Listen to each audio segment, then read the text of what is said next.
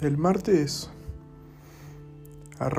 arrancó el final de los octavos de final de la Copa Libertadores. Y Boca, con un arbitraje polémico e injusto, quedó afuera de la Libertadores por penales tras el doble 0 a 0 en Brasil y en la Bombonera. Y los penales 3 a 2 a favor de del conjunto brasileño. El equipo argentino no fue muy superior en el primer partido, fue algo superior. Le robaron un gol escandaloso del Pulpo González. Y terminó así, creando tres situaciones de gol, el Atlético Mineiro no creo nada, pero un partido parejo. Lo mismo sucedió en el partido de vuelta, pero el inversa. El Mineiro creó dos situaciones de gol, Boca 1, que fue el gol también escandalosamente anulado. Porque vos si ves, para mí interfiere el Pulpo González para el gol de Wenga. Pero la verdad, con las imágenes del bar no me queda claro si es offside. Aparte que para anular un gol de offside tiene que ser manifiesto según el reglamento.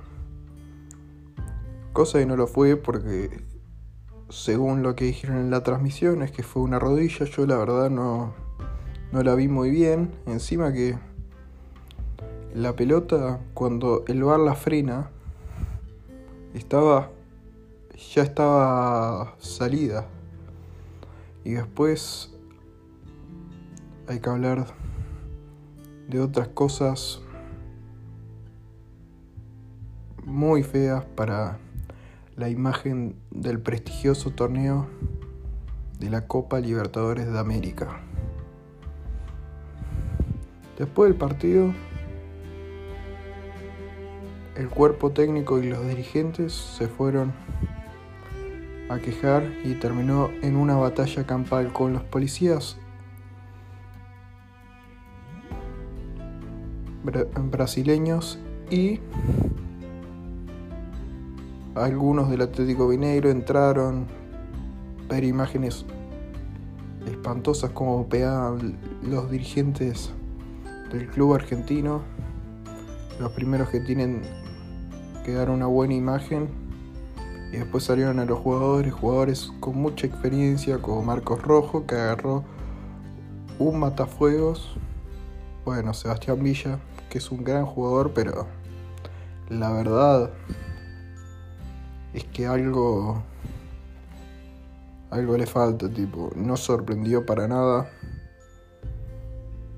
Que agarre un dispenser, lo tire, tiraron vallas, para agredir a los policías